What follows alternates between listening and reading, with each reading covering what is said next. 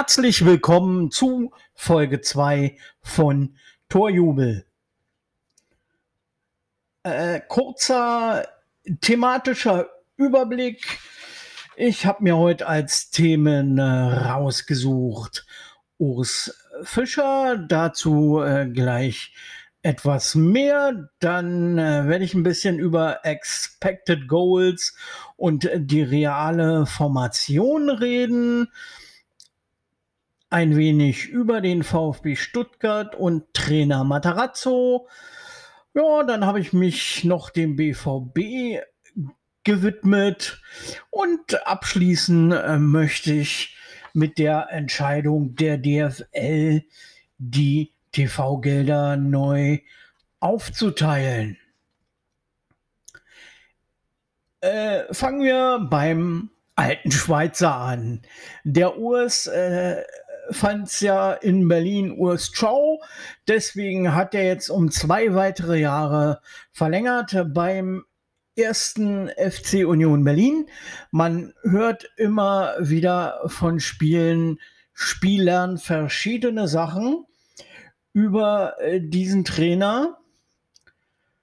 Zum Beispiel ähm, hat Taiwo Awoni gesagt, für ihn ist er eine Vaterfigur, der ihn dann scheinbar auch ein bisschen an die Hand nimmt und ihm vertraut, was halt wahrscheinlich bei den vorigen Stationen äh, des gerade genannten Spielers jetzt nicht so der Fall war. Ein anderer Spieler hat gesagt, er sagt dir halt auch, wenn du mistig trainierst, aber auch wenn du gut trainierst. Und ich glaube, das macht genauso viel aus äh, wie jemandem wie Andreas Lute das Vertrauen zu zeigen, indem er ihn beim Bayern-Spieler wieder als Nummer eins einsetzt, auch wenn er sagen äh, musste, dass er im Spiel davor beim Derby jetzt eher eine unglückliche Person äh, war oder ein unglücklicher Torhüter. Das passiert den Besten. Und wer den Schweizer schon mal auf der Pressekonferenz gehört hat, weiß, äh, dass er sehr, sehr gut mit den Journalisten umgehen kann und auch an seiner äh, Linie festhält zum Beispiel eben erst eine Stunde vor Anstoß die Aufstellung bekannt zu geben. Und äh, er zeichnet sich ja durchaus für die Erfolge des ersten FC Union Berlin in den letzten Jahren verantwortlich, kam im Juni 2018 zum ersten FC Union als Trainer. Ich muss zugeben, vorher hatte ich von ihm irgendwie gar nichts wahrgenommen. Aber ja, für Schweizer habe ich mich jetzt auch nicht so interessiert. Aber in der letzten Zweitligasaison hat er die Unioner dann tatsächlich zum Aufstieg geführt.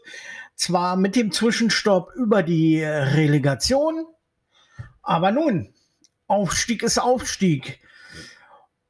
Und äh, etliche Spieltage bevor die erste Bundesliga-Saison der Eisernen zu Ende war, stand schon fest, dass sie die Klasse gehalten haben, wie er gerne sagte, schlussendlich. Und das äh, macht einen guten Trainer aus. Und da haben sich halt auch viele Fans jetzt gefreut, dass er den Vertrag verlängert hat. Und auch der Tabellenplatz bisher oder auch die ganze Spielart bisher des ersten FC Union zeigen, äh, dass er der Trainer es äh, doch richtig macht. Denn im Moment stehen sie auf einem Platz, der reichen würde, um in Europa mitzuspielen. Aber das ist gar nicht sein Ziel, sondern er hält da echt den Ball flach und sagt, so, wir haben unser Ziel Klassenerhalt. Wenn wir uns dessen sicher sind, kann man vielleicht mal über irgendwelche Sachen nachdenken. Aber das ist und bleibt unser Ziel. Punkt. Und da macht er dem einen oder anderen Reporter durchaus einen Strich durch die Rechnung. Und das ist auch gut so. Die gehen nämlich viel zu viel irgendwie ans Eingemachte, an Sachen, die keiner braucht. Und das bringt mich eigentlich schon zum nächsten Thema. Sachen, die keiner braucht. Vielleicht bin ich ja da auch anders als andere, aber mich persönlich, wenn ich Fußballspiele gucke und das tue ich bei Sky, dann interessiert mich doch nicht die Torerwartung. Also wenn jemand aus irgendeiner Position abschießt, ist mir doch egal, war das jetzt ein Expected Goal oder nicht. Genauso wenig finde ich persönlich es interessant, die reale Formation, also wie die Leute aufgestellt sind und wie sie sich am Ende wirklich bewegen. Ich meine, gut, für den einen oder anderen ist es sicherlich interessant, wie eine Mannschaft von Union, wie Union natürlich, sich beispielsweise auf dem Feld bewegt. Nicht wahr? Da sind ja gerade auch die Stürmer von vorne nach hinten unterwegs. Da bleibt keiner irgendwie im äh, Angriffsdrittel stehen. Was vielleicht auch die Ekligkeit dieser Mannschaft für ihren Gegner ausmacht. Und da kommt eine ganz andere Sache noch dazu. Mich interessiert es eigentlich schon, aber das äh, scheint äh, das Neue an den äh, Sportreportern zu sein. Ähm, die möchten lieber langweilig über das Spiel reden. Also wenn ich mich an Reporter wie Werner Hansch oder ähnliche erinnere, die haben das Spiel gefühlt. Und ähm, ja, der einzige, dem ich das heutzutage noch zusprechen kann, ist irgendwie Hansi Küpper. Der Rest ähm, spricht darüber so wie über eine Wasserstandsmeldung. Weiß ich nicht, ob das der richtige Weg ist. Aber auf der anderen Seite merken es die jeweiligen Sender vermutlich nicht. Wer weiß. So, ja, Trainer Matarazzo soll jetzt das Thema sein. Der ist ja der Mann an der Seitenlinie beim VfB Stuttgart. Und ja, der hat sich eigentlich eine relativ junge Mannschaft zusammengesucht. Aber ich muss sagen, für mich bisher, sofern ich das einschätzen kann, die Überraschung der Saison. Denn was der VfB Stuttgart hier in der Bundesliga-Saison bisher fabriziert hat, mein lieber Scholli, die reißen da ordentlich was los, nicht wahr? Also das ist auf jeden Fall für jede Mannschaft ein Angstgegner. Am heutigen Dienstag, ich hoffe, es ist auf allen Portalen bis dahin online, das Podcast-Line. Am heutigen Dienstag empfängt der VfB Stuttgart Union Berlin und das äh, wird ein interessantes Spiel werden, so oder so. Und als Mannschaft möchte sich der VfB ja vielleicht auch rächen, denn wir als Unioner haben sie ja dupiert. Quasi in der Relegation haben sie aussteigen lassen. Und ja, Vielleicht auch ein bisschen, weil damals Mario Gomez so eine große Klappe hatte. Aber manchmal muss man eben einfach den Ball, flach halten. So sieht das aus.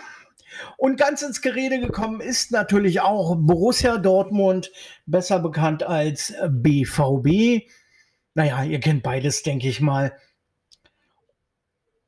Die haben jetzt ihren Trainer Lucien Favre entlassen. Und Journalisten, naja, nee, Journalisten ist, Journalist ist er jetzt nicht, aber er ist ein gern herangezogener Spezialist, Experte bei Sky im Moment. Ich rede natürlich von Lothar Matthäus. Und der hat gemeint, der neue Trainer von Borussia Dortmund sollte ein Typ sein, der Klopp relativ ähnlich ist. Denn ja, der hatte sie ja auch aus einer schwierigen Phase wieder herausgeführt. Jemand wie Ottmar Hitzfeld dagegen meint, man hätte bis äh, zu Weihnachten noch mit Favre durchziehen sollen. Wer weiß.